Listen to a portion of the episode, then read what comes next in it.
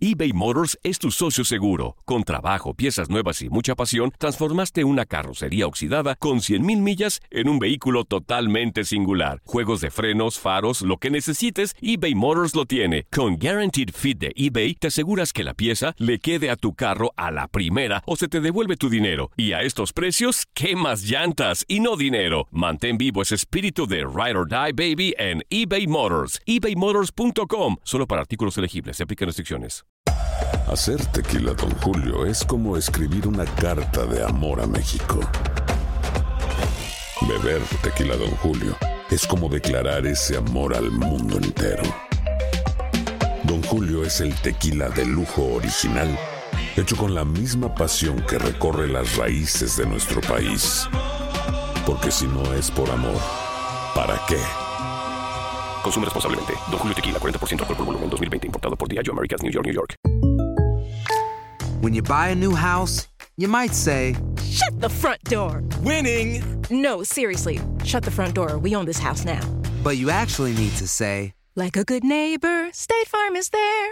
That's right. The local State Farm agent is there to help you choose the coverage you need. Welcome to my crib. no one says that anymore, but I don't care. So just remember, like a good neighbor, State Farm is there. State Farm, Bloomington, Illinois. Boost Mobile tiene una gran oferta para que aproveches tu reembolso de impuestos al máximo y te mantengas conectado. Al cambiarte a Boost, recibe un 50% de descuento en tu primer mes de datos ilimitados. O, con un plan ilimitado de 40 dólares, llévate un Samsung Galaxy A15 5G por $39.99. Obtén los mejores teléfonos en las redes 5G más grandes del país. Con Boost Mobile, cambiarse es fácil. Solo visita boostmobile.com. Boost Mobile, sin miedo al éxito. Para clientes nuevos y solamente en línea, requiere AroPay. 50% de descuento en el primer mes requiere un plan de 25 dólares al mes. Aplican otras restricciones. Visita para detalles. Bienvenido al mágico mundo del deporte. Escucha, participa y sé parte del deporte mundial. Búscanos en Euforia o tu plataforma favorita y síguenos para que estés siempre bien informado con lo mejor de tu DN Radio.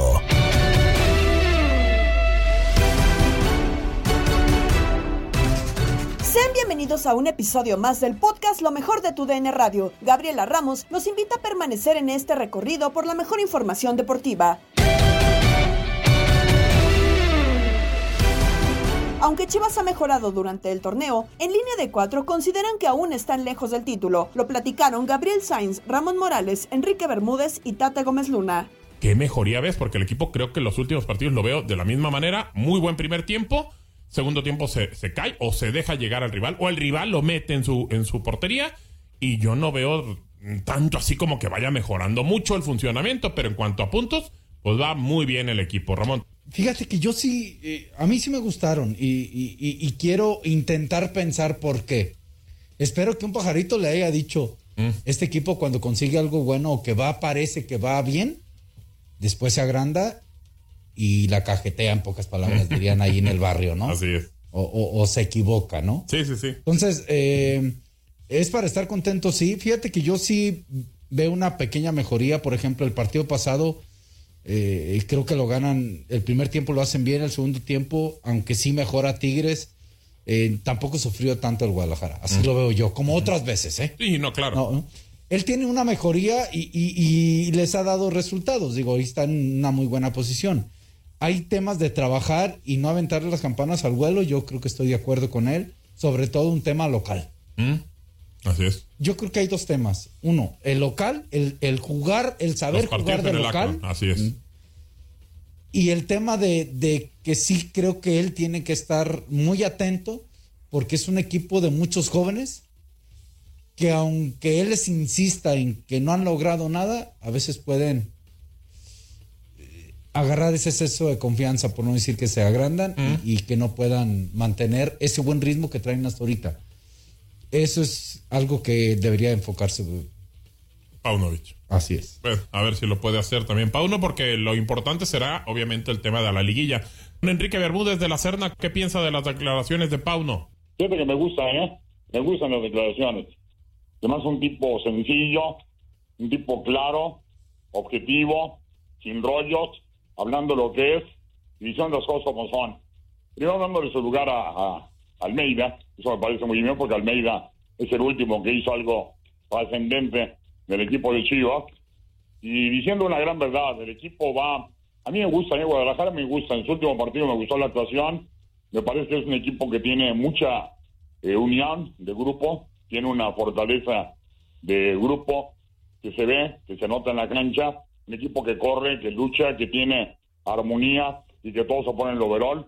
Y tiene un tremendo contragolpe también, con jugadores que antes no aparecían como Cisneros. Él lo está haciendo aparecer, Ríos también. Son cosas que yo pondría a favor del técnico serbio-español. Y me parece que ese equipo tiene que mejorar. Y dice una enorme verdad, Cabo, enorme. Los equipos grandes ganan en casa. Chivas hasta ahora ha sido extraordinario fuera de casa, el mejor visitante. Pero no puedes llegar lejos sino, si como local no aprovechas el, eh, su estadio. Si Guadalajara no empieza a obtener resultados como local, va a ser difícil que se le pueda tomar en cuenta como uno de los más importantes. Ahora me queda claro que eso tiene un, un porqué. El equipo de Chivas es un equipo que se defiende muy bien, que tiene un buen aparato defensivo y que tiene un tremendo contragolpe. De local, eso no se expone. De local es al revés. Tiene que arriesgarlo, contragolpean y le hacen daño. Sin embargo, el visitante aguanta atrás, como bien decías en el partido anterior, contragolpea y consigue los resultados. Sí, de acuerdo. Eso será lo que tiene que empezar a cambiar el Guadalajara, el tema de local, el tema de Lacron, porque eh, Tate Gómez Luna, cuando entremos a liguilla, aparte que es muy importante, si tú terminas en la parte de arriba, cerrar como local, que tu cancha sea pues una cancha, ahora sí que como le dicen al Lacro, ¿no? La fortaleza, que no lo ha sido, no solo de ahora, ¿eh? De ya mucho tiempo, Tate. Y yo veo un Guadalajara que que, ya después de, este, esta primera gran prueba con Tigres, creo que ya ha demostrado que, que se puede meter entre los candidatos, ¿no? Si, si mantiene el momento, y estoy con Ramón, que los jugadores mantengan los pies en la tierra, ¿no? Porque sabemos que hoy en día el fútbol contemporáneo en México, ganarle a los dos del norte es un, es un envío anímico importante. Y es la primera vez en, en, la historia de los torneos cortos que las Chivas lo logran, ¿no? En un mismo certamen. Y, y, más allá de eso, yo sí destacar, y, y no me voy a cansar de repetir, esa personalidad y ese ya miedo que se le, se le había impregnado al Guadalajara en forma de, de que iba a enfrentar equipos, de que se achicaba en otros, de que eh, dejaba crecer al rival. Ahora veo un equipo que se mete tú a tú, un equipo que puede ir y te puede hacer daño desde el comienzo del partido y un equipo en donde pues eh, encuentras a jugadores que que sienten la camiseta, ¿no? Algo que creo que hace mucho no, no, no se veía en el, en el Guadalajara y que creo que se, se, puede convertir en algo importante para llevar a este equipo, pues, eh, a pensar en ese título que no se le da desde, el 2017, ¿no? Y, es que, eh, no sé, compañeros, desde mi punto de vista, eh, este buen paso del Guadalajara, yo, yo hablo por, por, mí, no, no sé, va bien, pero todavía no lo ponemos como un candidato fuerte. Hoy en día creo que no lo es, claro, de todavía, acuerdo. o sea, acuerdo. ya entrando a liguilla puede ser muy complicado. Sí, sí, sí, eh, por, por la, Porque son dos diferentes también. sí, se juega, ya sabemos todo lo que puede suceder, ¿no? y, y sí tiene una característica de Guadalajara muy buena que es la dinámica que a veces le puede funcionar. De acuerdo. ¿No? Este, pero, pero me parece que, que el que vayan esta frase de paso a paso y tranquilos es el buen reto del entrenador. Ahora, eh, entonces. No, no, es, un cuadro, perdón, perdón. No es un cuadro en ese momento abocado al título, a pesar de que está Exactamente. De acuerdo. Es que se mantenga ahí. Claro. Lo veo difícil, lo veo difícil. Si empieza a aprovechar la condición de local, lo puede conseguir. Yo ponía un Twitter hace dos días y tuvo una buena respuesta de que es hasta el momento el caballo negro, ¿eh? Caballo negro porque a pesar de ser un equipo grande, porque Chivas es uno de los grandes, sí, sí. los más queridos aquí en Estados Unidos y en México del fútbol mexicano, pues no venía demostrando esa grandeza en los últimos tiempos y ahora lo está demostrando, por eso digo que es el caballo negro, pero lo sigo viendo debajo de Tigres, de Rayados, de América y de Pachuca. Sí, completamente. Y que nos acostumbró a eso, ¿no? O sea, para decir que Chivas es un caballo negro en un torneo es es para es porque Chivas lo hizo mal en mucho tiempo, no, ¿no? tendría que llamarse, claro, no tendría claro. que llamarse no caballo que ser caballo negro. Eh, el Guadalajara lo sostenía su historia. Uh -huh. Sostenía su historia. Así es. Pero llegó un Pero punto, no, Ramón, no sé, la actualidad. Que, que, esa historia en un momento Eh. ya, ya les jugó en contra en el sentido de que solamente estaban ahí en, el, en, el, en la liga, en los Deambulando. torneos, deambulando, En repechaje y se metían y solamente demás. con esa historia, sobreviviendo con la historia que es Sí. el Guadalajara. Yo, yo era lo único que, que estaba teniendo ahorita, pues empiezan bien. Veremos cómo termina, porque eh, eh, ese es otro tema. No es la primera vez que empieza un Guadalajara, creo que bien. Sí, sí, sí. ¿no? Empieza bien y después termina hacia abajo. Entonces hay que esperar.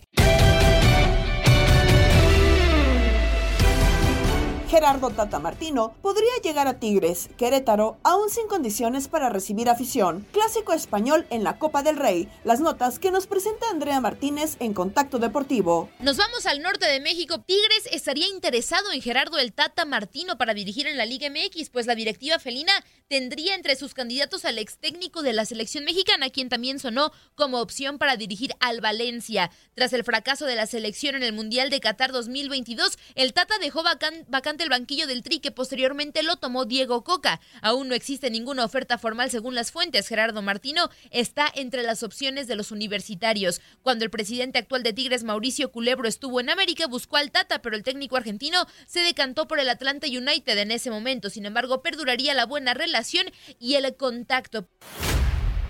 Vamos ahora con información de Querétaro porque el duelo entre los Gallos y Toluca todavía no cuenta con el aval para la apertura del estadio La Corregidora al público de cara a este duelo de la jornada 10 cuando el domingo 5 de marzo se cumple exactamente un año del veto al inmueble tras los incidentes violentos acontecidos en el clausura 2022 en un juego contra los rojinegros del Atlas. Escuchamos el reporte de nuestro compañero Alan Lara que nos tiene los detalles. Alan, ¿cómo estás? Cuéntanos.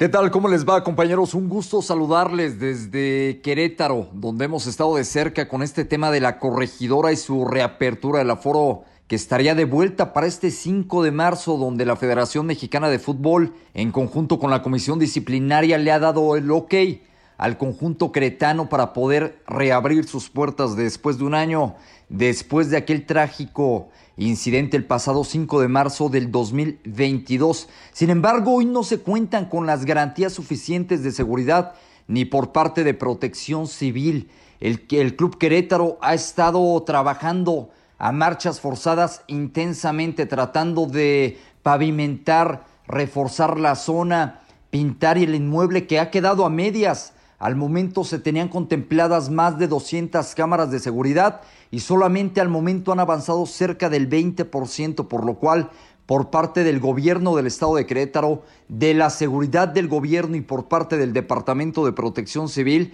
nos comentan que hasta este momento no cuenta el inmueble con las garantías suficientes de seguridad para abrir eh, el próximo domingo 5 de marzo para el duelo de la fecha número 10 en contra de Toluca. Hasta el momento, hasta el día de hoy, la corregidora, este inmueble, no tiene las seguridades pertinentes para albergar un partido de primera división con aforo. Por otra parte, nos comentan del lado del gobierno que sería un aforo del 100%, esto siempre y cuando eh, se dé esta condición, el club cuente de última hora con las garantías de seguridad, pero hasta este momento se ve complicado el panorama, por lo cual no estaría reabriendo sus puertas para este 5 de marzo, fecha 10 en contra de Toluca. Es la información. Abrazo fuerte.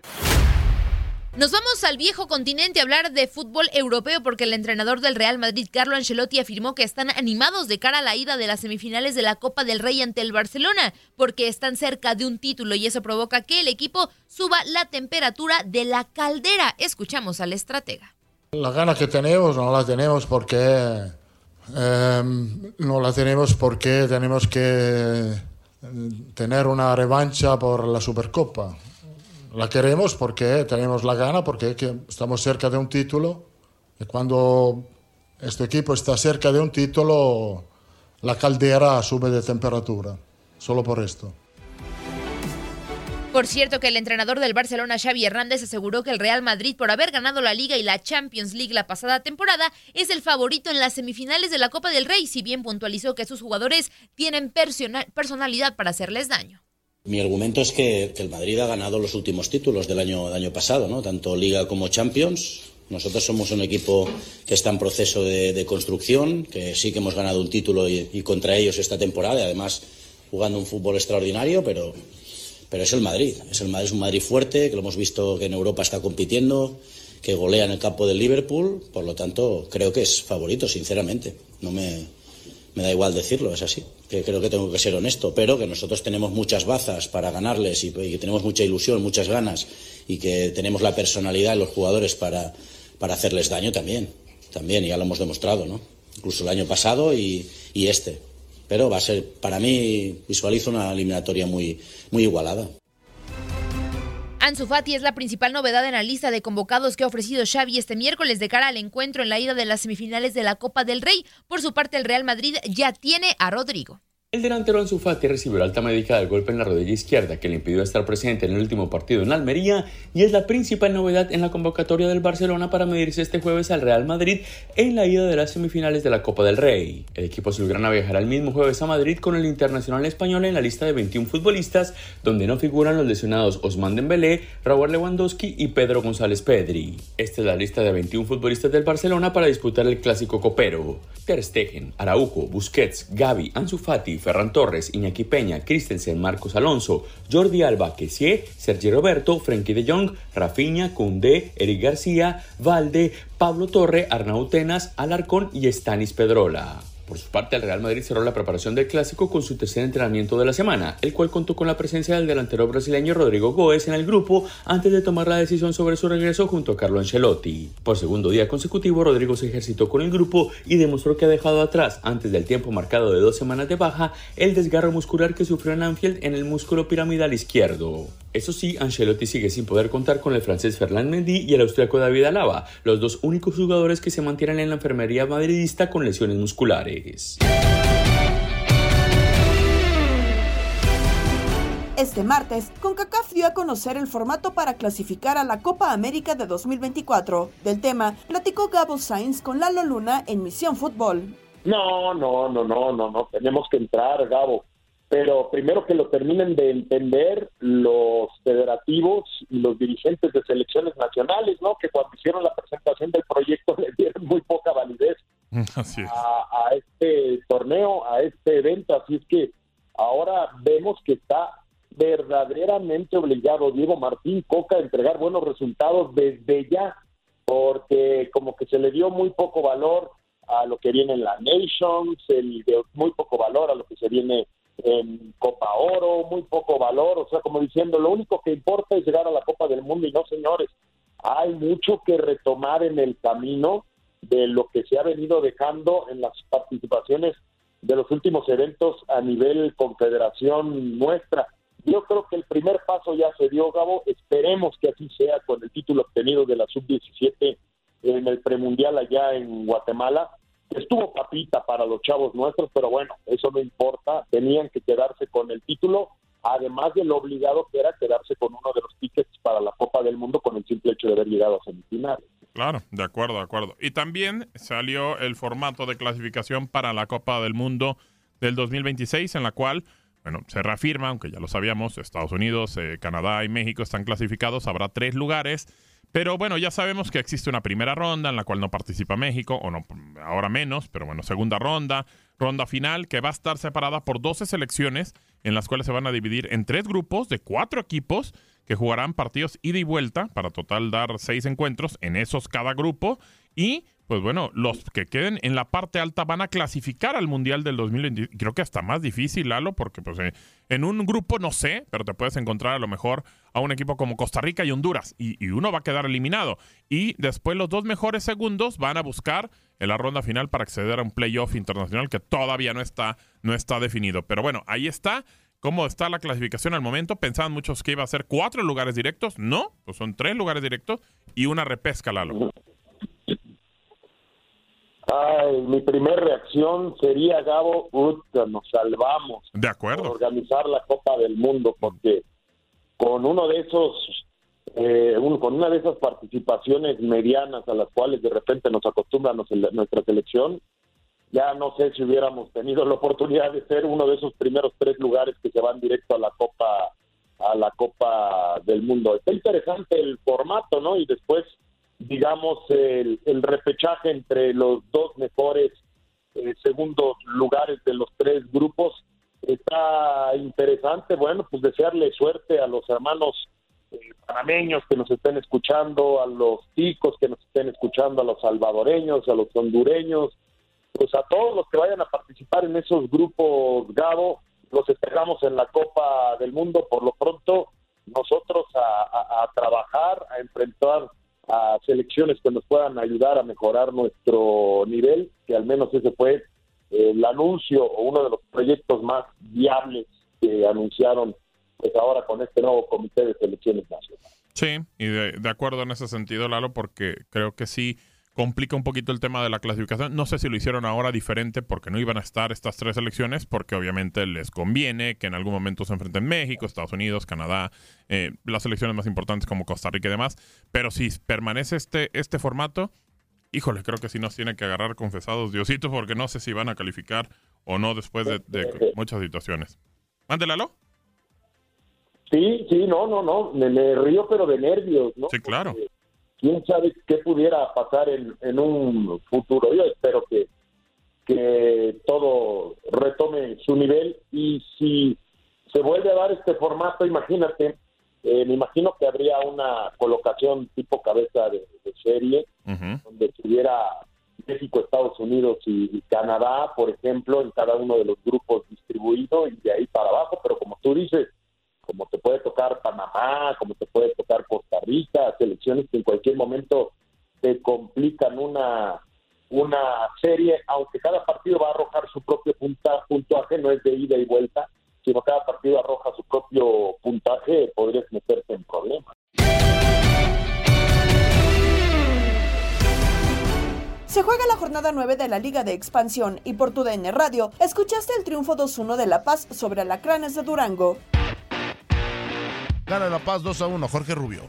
Sí, lo termina ganando de forma merecida Atlético La Paz, más allá de que los últimos minutos fueron un caos por parte del árbitro central Maximiliano Quintero. Eh, en el trámite del partido fue mucho más sencillo. Eh, los inicios de cada tiempo fueron de Durango, pero no lograron nunca capitalizar, ni siquiera con tiros cercanos a la puerta del eh, guardameta de La Paz del señor Jonathan Estrada. Aparece primero Cristian Álvarez, el patroncito, para meter la primera anotación en el primer tiempo. Lógicamente, esto adelantaba. Ya arrancando la segunda mitad, David Navarro empataba las cosas y cuando Alacranes parecía que podía estar mucho mejor, llegaba otra vez en un remate de cabeza Jaime eh, Ulises Jaimes, perdón, para poner el dos goles a uno definitivo. Con esto ya está en zona de reclasificación el Atlético La Paz, una victoria de oro definitivamente para el equipo local contra otro necesitado que era Alacranes de Durango Toño, pero así lo gana de buena forma La Paz.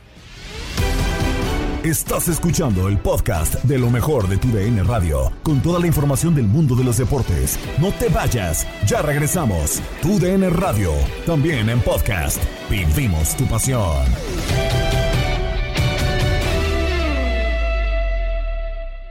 eBay Motors es tu socio seguro. Con trabajo, piezas nuevas y mucha pasión, transformaste una carrocería oxidada con 100.000 millas en un vehículo totalmente singular. Juegos de frenos, faros, lo que necesites, eBay Motors lo tiene. Con Guaranteed Fit de eBay, te aseguras que la pieza le quede a tu carro a la primera o se te devuelve tu dinero. Y a estos precios, ¿qué más llantas y no dinero? Mantén vivo ese espíritu de Ride or Die Baby en eBay Motors. ebaymotors.com. Solo para artículos elegibles. Se aplican restricciones.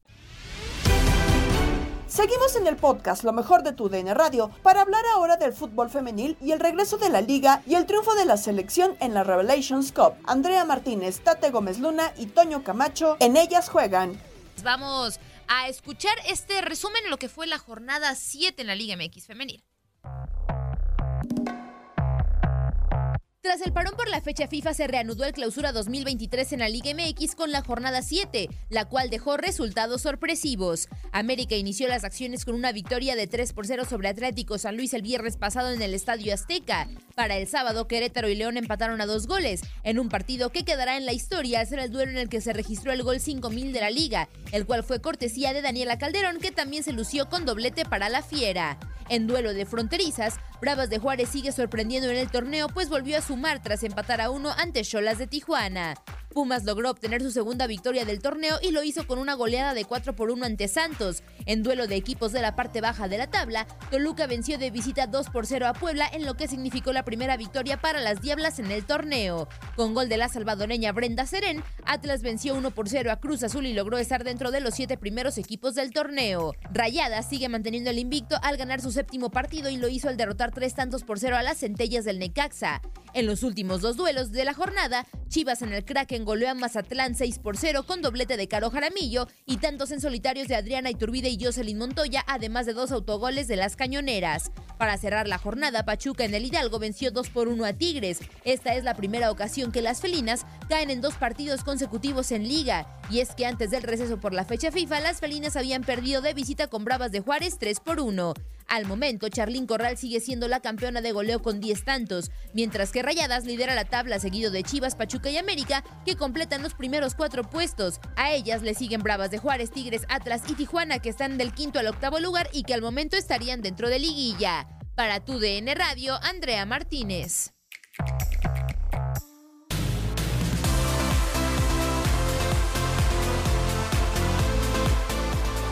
Pues ahí está todo lo ocurrido en esta jornada número 7 que marca el regreso de la fecha FIFA después de que México fuera a disputar la Revelations Cup. Ya estaremos hablando un poquito de eso más adelante si es que nos da el tiempo, Doris.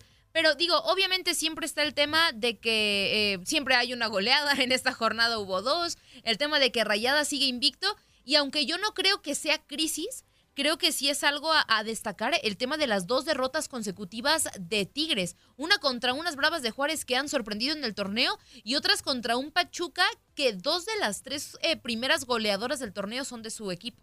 Sí, Andrea, sin duda alguna es algo que nos sorprende, ¿no? Porque es histórico. Nunca habíamos visto a Tigres a seis puntos de diferencia del primer lugar que ahorita son las rayadas.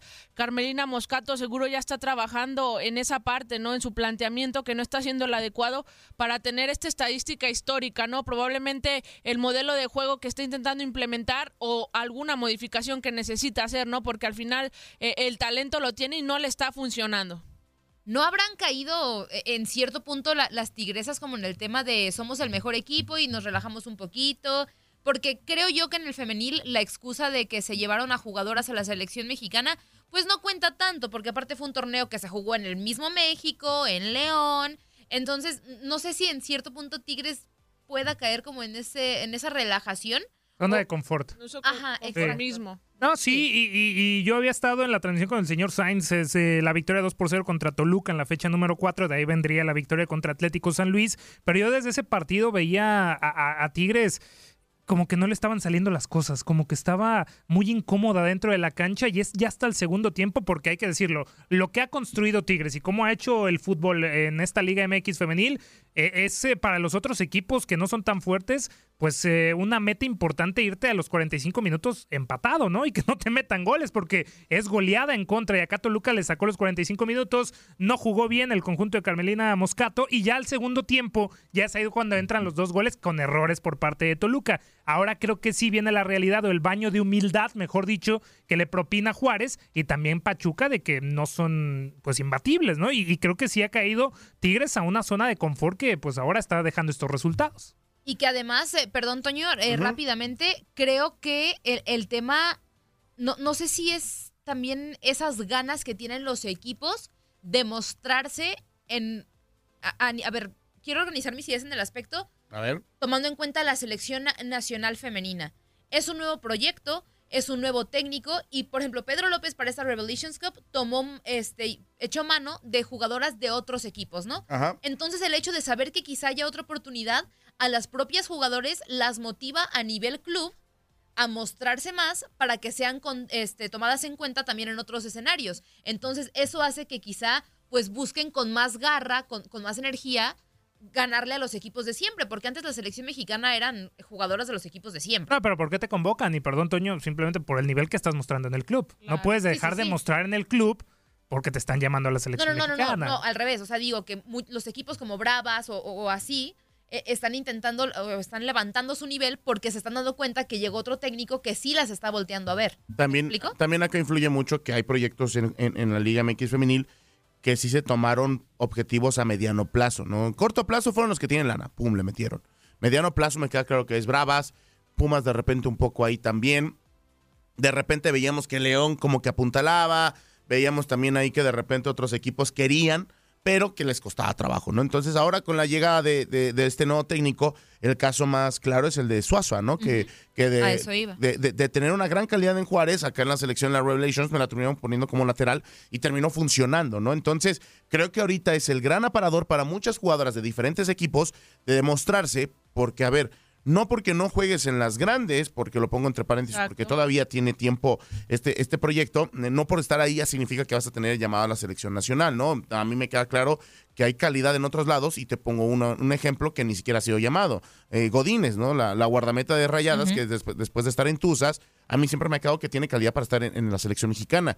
Ahora con esta calidad y con otro técnico que me queda claro que está observando, puede traerse a más jugadoras. Y también otra, a mí me llama la atención y me da risa, ¿no? Pedimos en el fútbol varonil que llamen a los de Europa. Yo pido mejor que vean el producto mexicano. La Liga MX femenil está creciendo y puede ser una liga competitiva y pronto podría estar entre las 10, 15 mejores del mundo gracias a la exposición que te está dando eh, el trabajo acá y también que estás dando en la selección mexicana. En el vestidor, Gómez Luna y Toño Camacho analizaron con Enrique Burak el momento de Lakers con la baja de LeBron James. Nuestro compañero Enrique Burak de TUDN, que le damos la bienvenida. Enrique, ¿cómo estás? Un placer tenerte de vuelta acá en el eh, vestidor. Antonio Camacho, acá Manuel Tate Gómez Luna. Ya ponía los temas sobre la mesa. Como que la gente también, eh, Enrique, para platicarte un poquito, no, no podemos hablar de fútbol, El chisme, Enrique. el chisme, el Sí, chisme, hay, que, es hay que que es darle chisme. el chisme, Enrique. hay que- No podemos hablar de fútbol, Enrique. Quieren hablar de selección y quieren hablar de las Chivas. Y nosotros queremos hablar de los Lakers, de los Nuggets, de los de nuestros Celtics, Enrique. Y la gente no, como que no entiende, Enrique. Diles algo, que ya dejen de hablar de fútbol. ¿Cómo estás? ¿Cómo están, eh, Manuel, Antonio? Los saludo con muchísimo gusto. Pues mira, lo que pasa es que eh, hay mucha gente que, que son así como los, carrer- lo- los caballos de carreras, ya es que les ponen unas cosas ahí en los ojos y ven nada más para adelante, ¿no? Pero e- es bueno de vez en cuando quitárselas. El mundo es mucho más grande, es mucho más amplio eh, y bueno, pues hay infinidad de, de disciplinas que pues cuando yo crecí, eh, otras épocas desde luego la televisión por cable estaba pues apenas creciendo eh, y, bueno, se pasaban muchas cosas en televisión abierta, pero creo que nos forjó con un gusto más amplio, ¿no? No solamente de, de una pelotita y pues sí, la, la selección nacional, pues mira, es una vergüenza y por otro lado, eh, pues eh, no sé, hablar acerca de, de la Liga Muy X, yo creo que vamos a hablar acerca de otras cosas. Sí, sí, sí, sí. Mejores temas, eh, Enrique, y de deportes de los Estados Unidos, que es a lo que también le damos, ¿no? Mejor, mejor, mejor. Por eso yo sé y por eso, Enrique, con el gusto de saludarte, sabíamos que tú les puedes dar un mensaje a la gente de que hay más allá de la, del, del abismo. Hagan de cuenta, si se brincan, en la- van a encontrar más cosas, van a encontrar la luz al final del túnel, ¿no? Y, y se van a se van a divertir, se van a divertir, que es, la- que es lo importante. Enrique, y ahora sí metiéndonos en materia,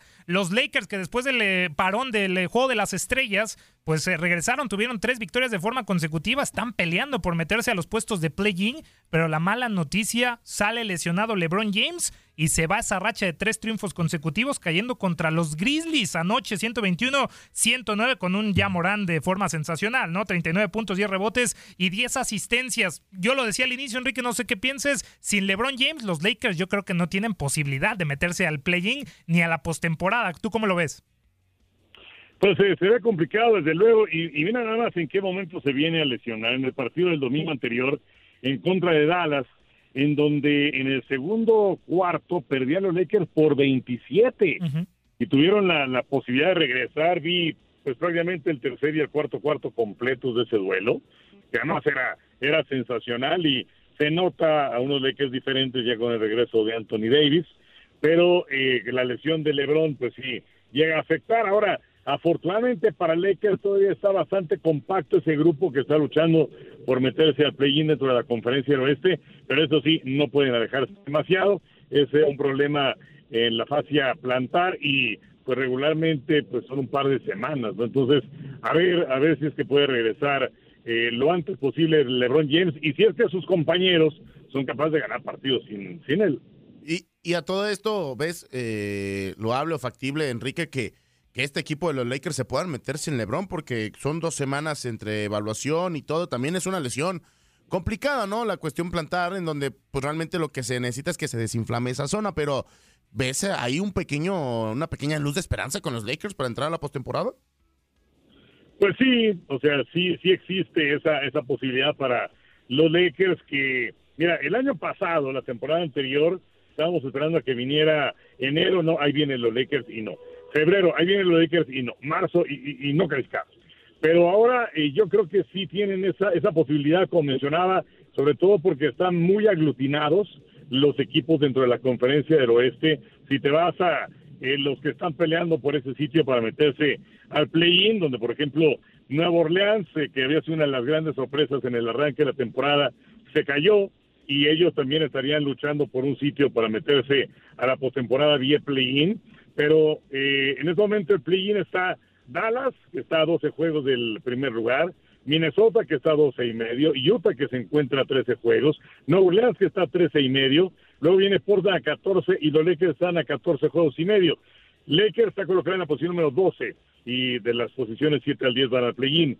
Y entre los Lakers y Nueva Orleans solamente hay un juego de diferencia. Entonces, si no se alejan demasiado en este momento y todavía a los Lakers les quedan 20 juegos en la temporada, podría ser una posibilidad importante para ellos porque calendario de 82 partidos y han jugado 62 preparación de los equipos que participarán en el Clásico Mundial, donde Japón es una de las atracciones. Nos cuentan Luis Quiñones y el Beto Ferreiro en Desde el Diamante.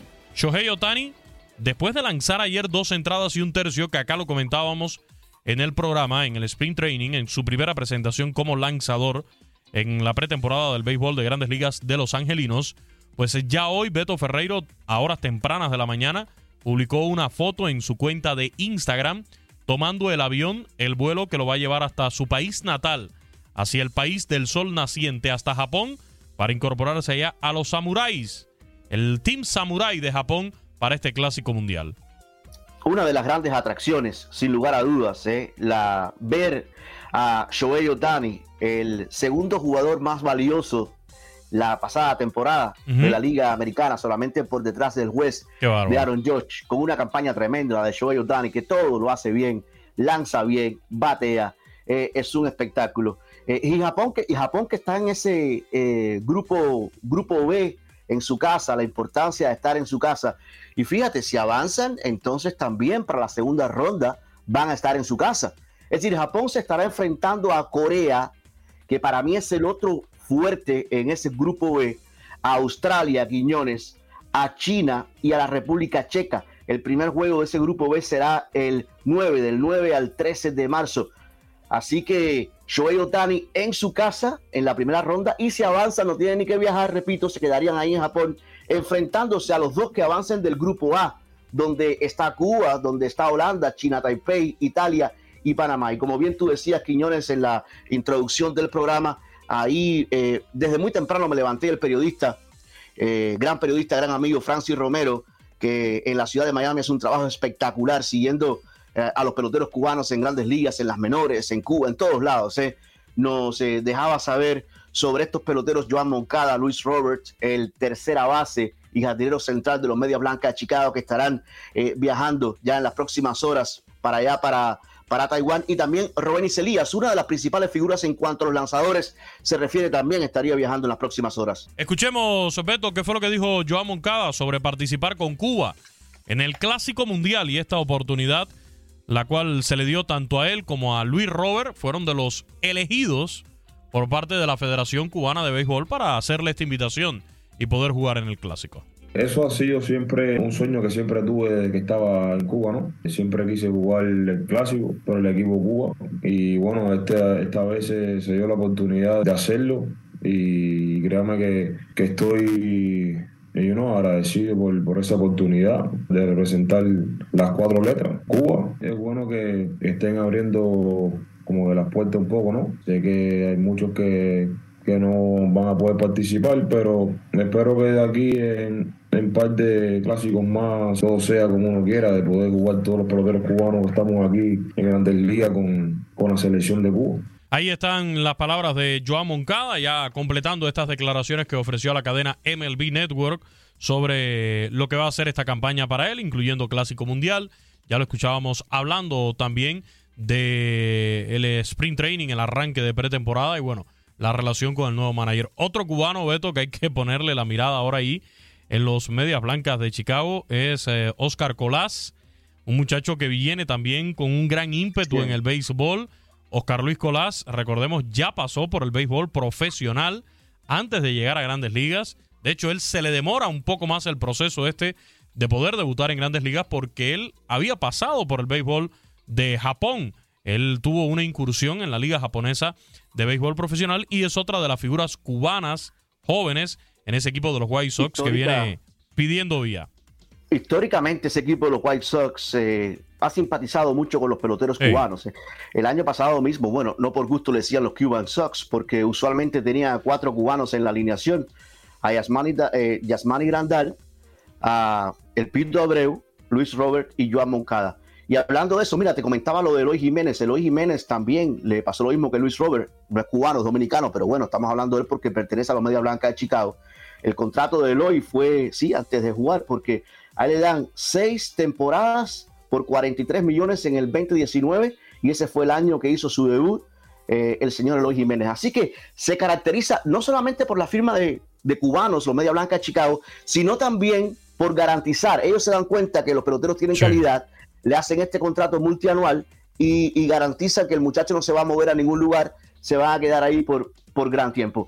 Eh, claro, con una ausencia tremenda eh, para la próxima temporada del Pito Abreu, pero eso estaremos hablando más adelante ya cuando se acerque la temporada de grandes ligas, porque ahora estamos metidos en el Clásico Mundial de Béisbol. Usted nunca me ha dicho si Cuba avanza a la primera ronda. Yo creo que de la primera ronda sí puede avanzar el equipo cubano. La verdad, para ser sinceros, puede llegar esa segunda ronda en Japón. Ahí es donde yo veo complicado que Cuba pueda hacer el viaje acá a Estados Unidos para lo que van a ser las siguientes rondas del Clásico Mundial. De la primera, ahí en, en Taichung, creo que sí, creo que sí puede pasar el equipo cubano. Está complicado, ¿eh? No, es- no es que estamos dando a Cuba como un ultra gran favorito en ese grupo, ni mucho menos porque muchos se van por la historia, por la mística del, del béisbol cubano. Claro, si lo comparas con los rivales que tiene, yo creo que Cuba debe, debe estar por encima tanto de Holanda, Italia, Panamá y Taipei de China. Pero hoy en día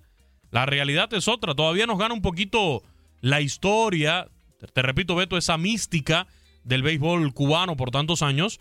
Pero Holanda ha sido el coco de Cuba en los últimos años. China, Taipei, como lo decimos acá, Beto, tiene una ventaja, tiene, un, tiene béisbol profesional, tiene una liga de béisbol profesional que no tiene Cuba. No, y están en su Italia, casa, y están en su Italia, casa. ajá, Italia ha demostrado también dar batallas y Panamá también. Claro, va a depender mucho, Beto, en definitiva, de qué rosters puedan concretar estos equipos ya para cuando se dé la voz de Playball el próximo día 7 de marzo. Sí, y aquí no hay equipos chicos y un claro ejemplo es lo que hemos presenciado en la, en la Serie del Caribe en los últimos Sí. años. ¿eh? La actuación de Colombia, no en esta última, que fue, que fue buena, pero te decía, en la penúltima, Colombia campeón de la Serie del Caribe. ¿Quién hubiera pensado eso? Hace 10, hace 12, 13, 9 años atrás, nadie. ¿eh? Ya no seguía tanto por los Fíjate. nombres de los equipos. Ha aumentado mucho el nivel del béisbol en el mundo entero. En el sí, mundo. señor. Fíjate, Beto, eh, analizando el otro grupo que va a estar en Tokio, en el Tokyo Dome, Japón y Corea se ven, pero Sí, son los ahí favoritos, sí, sí. no, pero, pero ampliamente. O sea, no podemos eh, cuestionar que Japón y Corea en el papel precompetencia van a clasificar. O sea, pensar ahora mismo que Australia, China o la República Checa le van a quitar uno de los dos cupos a Japón y Corea para Sería la siguiente ronda sería, sería una, una locura, claro está. Pero todo puede pasar, es béisbol. Ahora, en el grupo A, si ves todo más parejo, Más detalles de béisbol y las intimidades de Luis Quiñones en Inutilandia con Toño Murillo, Darín Catalavera y Ramón Morales. ¿Qué pasó, muchachos? Oye, Buenos Quiñones, días, a ver, a ver. Quiñones, nada más Sí. como, como algo cultural, güey. ¿Cuántas novias has tenido de- en Guadalajara, güey? Desde que llegaste a Guadalajara, güey. En, a ver, desde el 2010 y qué, ¿qué llegaste? ¿17? ¿O En 18? información del béisbol, en información Quiñones. del No, béisbol, a- no, a ver, del clásico ¿cuándo llegaste a Guadalajara? Nada más, güey. Nada más ese, pues. Contesta esa. Voy ¿Cuándo llegaste? cumplir, voy a cumplir seis años ya en Guadalajara. Seis años, ok. En seis años, ¿cuántas novias has tenido, Quiñones? No me acuerdo. Y si no me acuerdo, no, No pasó. pasó. Muy bien. entonces- Un hombre aplicado, bien no, aplicado. no tiene memoria. O- la, Bien la, hecho, la- amigo la del antro no cuenta como novia, ¿verdad? ¿Cómo? La del antro no cuenta como novia. La de tu primer Ya día. cállate la boca, la de tu primer día en Guadalajara no cuenta como novia. ¿verdad? No, no sé de qué me estás hablando. Oye, Ramón, es que Desconozco este ese güey, está, este güey está bravo. O sea, el primer día en Guanatos, Sadinka, el primer día en Guadalajara. O sea, llegas de otro país. lo, lo- lo primordial es que te adaptes, ¿no? Un día para ver qué, qué está pasando. El primer día llegó a la fiesta y el primer día... Es parte de la cultura, Toñito. Hay que No, conocer no la caso, cultura de, de- de Guadalajara. Agua Darinka, ¿eh? Porque ¿ya lo conoces a Quiñones en persona? Ya, ya, ya. Agua Darinka. Que no te ponga el barrabás junto a Quiñones porque no vas a tardar mucho en caer, ¿eh? Por más No que tengas, caso, por más que tengas tu no novio beisbolista y del bate y que lo mueva bien y todo eso, este Quiñones, ¿eh? Este es bravo, ¿eh? Darinka, aguas. No hagas caso, Darinka, no hagas caso. Eh, vámonos con información. Vete inútil, nada más uno llega aquí es metiéndolo a uno en bronca. Vámonos con información del béisbol. Ya queda menos, cada vez menos para Toñito lo que va a ser esa gran madrugada que vamos a tener el próximo próximo Siete, ¿no? próximo martes 7 de marzo eh, con la producción estelar de Toño Murillo. Martes 7 de marzo, 11 de la noche, tiempo del este. ¿Sabe que me acordé ahora del conteo del Mundial? Eh, y nos vamos a Qatar. Faltan seis días, 11 Eso. horas, 20 Se te 26 cortó, güey. minutos y 37 segundos para que arranque el Clásico Mundial de Béisbol. Y lo más llamativo, ¿cómo? No, nada, que se te cortó, güey. ¿Qué pasa, inútil? Nada, que Trae- síguele. A ver, Quiñones, ¿traes delays, verdad, güey, o qué? Ah, pero ya me oyes bien, ¿no? Ya, ya, ya. Bien, échatela, arráncatela. Parece que traigo un poquito de delay acá, pero lo podemos arreglar. ¿Ya ahora sí? Ah, ya, ya. Ahora sí nos vamos bien, Toñito. Eh, le decía, falta cada vez menos, cada vez menos para el Clásico Mundial de Béisbol. Menos de seis días ya para que tengamos este evento con el debut entre Cuba y los Países Bajos y Holanda. Malas noticias en el día de ayer.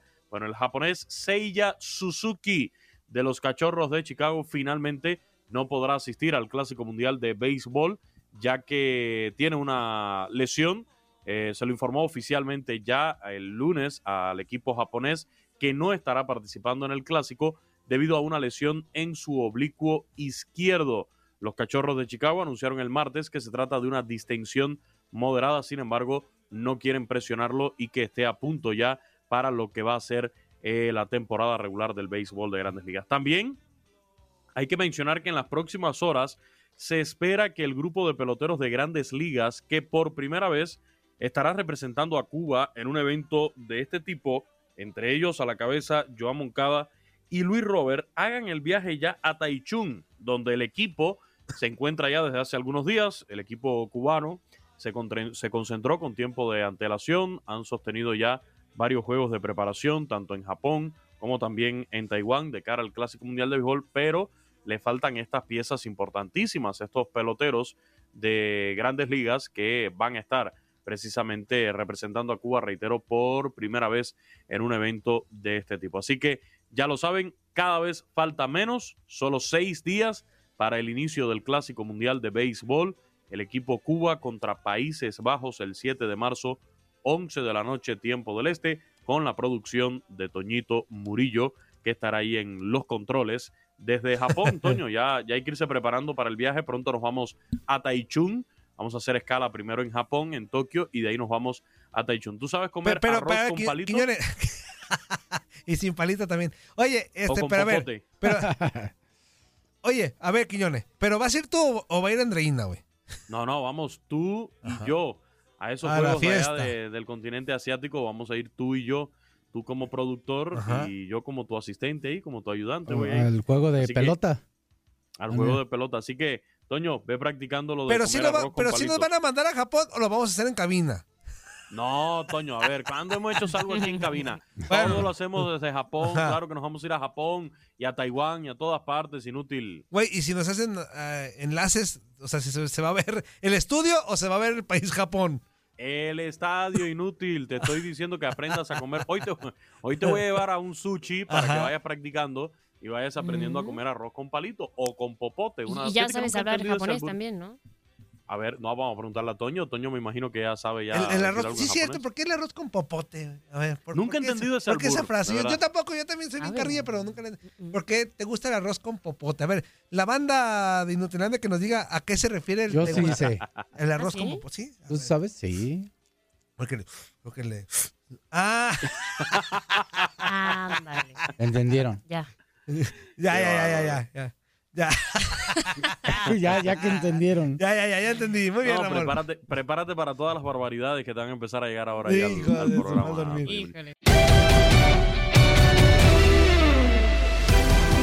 Cerramos con locura, los cumpleañeros y lo que podemos encontrar en las redes con Pedro Antonio Flores y Andrea Martínez. Pintamos toda la casa y sin dejar caer una sola gota de pintura que no sea. ¿Qué es eso? El dato random.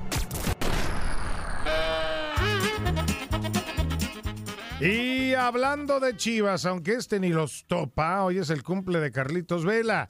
Y estos cinco datos randoms del cumpleañero, ¿eh? debutó en el fútbol profesional en el 2006 con solo 17 años, vistiendo los colores de la Unión Deportiva Salamanca, después de haber tenido su paso por Chivas.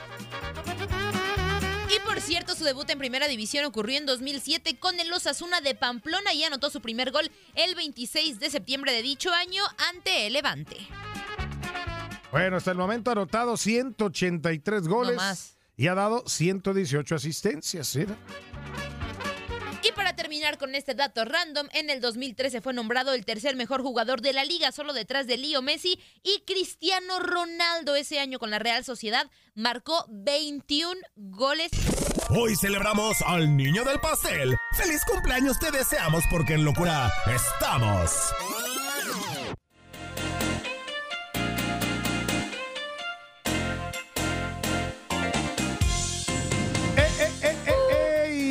En 1994 nació en Pearson, Georgia. Oh my God. Eh, Tarek Hill, el receptor Oh abierto my God, who? de los Delfines de Miami. Tarek Hill, Oh my God. que fue reclutado en la quinta ronda, oh my God, del draft del 2016, oh my God, por los jefes de Kansas City, ahí de la Universidad del West Alabama, campeones del Super Bowl 54 con los jefes.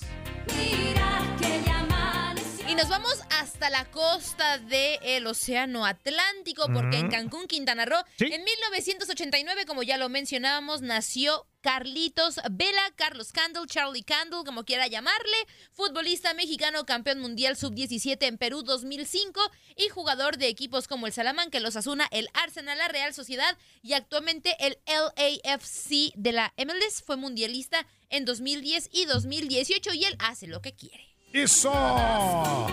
Y en el 92 nacía en Montpellier, Francia. Oh, mon Dieu, Montpellier. ¿Cómo, se llama eso? Montpellier. Montpellier. Montpellier. Eduard Mendy. ¿no? Oh, este, este arquero sene- senegalés que, que milita en el Chelsea de la Liga Premier debutó en primera división en el Stade de Reims. Oh my God. Oh, oh, oh. ¿Y por qué ponemos ¿Y a qué? Justin Bieber? Porque está cumpliendo 29 años, uno de los cantautores más exitosos de los últimos años. Saltó a la fama en 2008 cuando subía videos a YouTube, cuando eh, tocando más ¿Eh? bien su guitarra. 15 años después es uno de los cantantes más vendedores de todos los tiempos, con más de 150 millones de copias vendidas. Nació el primero de marzo de 1994 en London, Canadá. Obviamente, entre muchos de sus éxitos está esta canción, que vamos a adelantarle al corito para que sepan cuál es. Ahí va el corito. Ya casi va el corito, nos quedan 20. Ahí va. Ahí va, ahí va.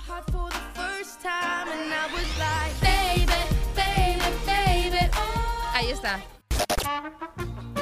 Vámonos a la locura en las redes.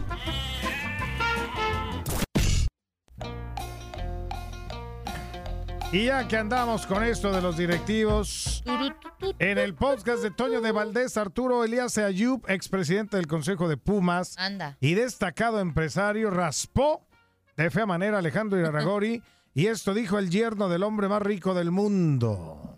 Tú no puedes tener un deporte profesional en donde no hay competencia. Y lo que está pasando con el fútbol mexicano es muy fácil, no hay competencia. Sin embargo, fíjate que dice eh, Alejandro Iraragorri el otro día en la, en la conferencia de prensa, dijo, eh, es que el, el modelo eh, de Estados Unidos en el que no hay ascensos y ni, ni descensos y, hay- y- y- y los aficionados mexicanos en Estados Unidos están acostumbrados a eso. No. No, ¿Quién, los- quién lo dijo? Alejandro. ¿Alejandro qué? Iraragorri. Ah, o sea, el que compró el equipo que iba a descender y entonces puso la regla para que ya no hubiera descenso. Correcto. ¡Sas! Correcto. Qué cosas tiene la vida, Sí. Mariana. Bueno, pues, ah. entre empresarios te veas. Eh, sacó ahí, sacó la amargura, ¿eh? Arturo Díaz Ayub. De no, Pero estaba de buenas, estaba de buenas. Pues andaba de buenas, pero, pero bueno, o sea, el, el hecho de decir que imagínate entonces Iraragorri, lo que dice se hace en el fútbol mexicano, de acuerdo a lo que dice Arturo Elías Ayub. ¿eh? Ay, pues la neta sí, Peter. Ah, entonces, si dice esto, se base. Y todos O todos sea, los ver, dueños de los no- clubes, No ah, lo digo, que diga a ver, Iraragorri, No digo que, a- que el señor Iraragorri... Se mete a votación. eh, o sea, sí. pesa. Pero yo sí pesa creo su que nombre. pesa su nombre Ah, bueno, y que pesa su, eso- su eso que- momento dentro del fútbol Así, mexicano. oigan, presidentes, dueños de los equipos, como compré un Ay, equipo, lo este, quiten el es Y todo, sí, Alejandro, lo que de digas. todos. Lo de Ah, Diego bueno. Coca, claro que está influenciado por Iraragorri, No, Iraragorri. pues que entonces, eh, eh, de acuerdo a lo que dice Arturo Leaz Ayuba, es que todos los demás dueños no tienen personalidad ni, No, ni pero, pesa, pesa más de Iraragorri en estos momentos. Habló por frustración de no tener el peso ya en el fútbol mexicano. O sea, ¿no? pero no estés enojado, No, no, no. Peter. Pero, ah, me parece que se pasó ahí nada más. Bueno, Se despide Gabriela Ramos y los invita a seguir el podcast Lo mejor de tu DN Radio en la app Euforia. No te pierdas todo lo que tenemos para ti en Euforia. Suscríbete y escucha más de tu DN Radio en Euforia y otras aplicaciones.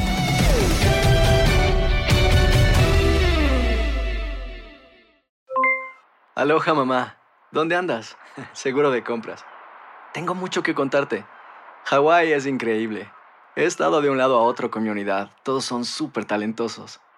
Ya reparamos otro helicóptero Blackhawk y oficialmente formamos nuestro equipo de fútbol. Para la próxima te cuento cómo voy con el surf y me cuentas qué te pareció el podcast que te compartí, ¿ok? Te quiero mucho. Be All You Can Be, visitando goarmy.com diagonal español. Si no sabes que el Spicy McCrispy tiene Spicy Pepper Sauce en el pan de arriba y en el pan de abajo, ¿qué sabes tú de la vida? Para,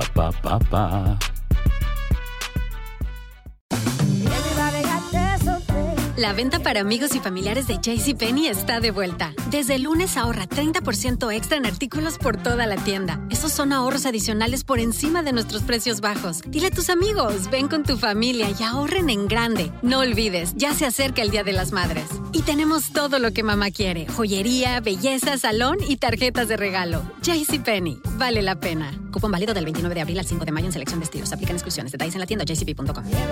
eBay Motors es tu socio seguro. Con trabajo, piezas nuevas y mucha pasión, transformaste una carrocería oxidada con 100.000 millas en un vehículo totalmente singular. Juegos de frenos, faros, lo que necesites, eBay Motors lo tiene. Con Guaranteed Fit de eBay, te aseguras que la pieza le quede a tu carro a la primera o se te devuelve tu dinero. Y a estos precios, ¿qué más llantas y no dinero? Mantén vivo ese espíritu de Ride or Die Baby en eBay Motors. ebaymotors.com. Solo para artículos elegibles. Se aplican restricciones.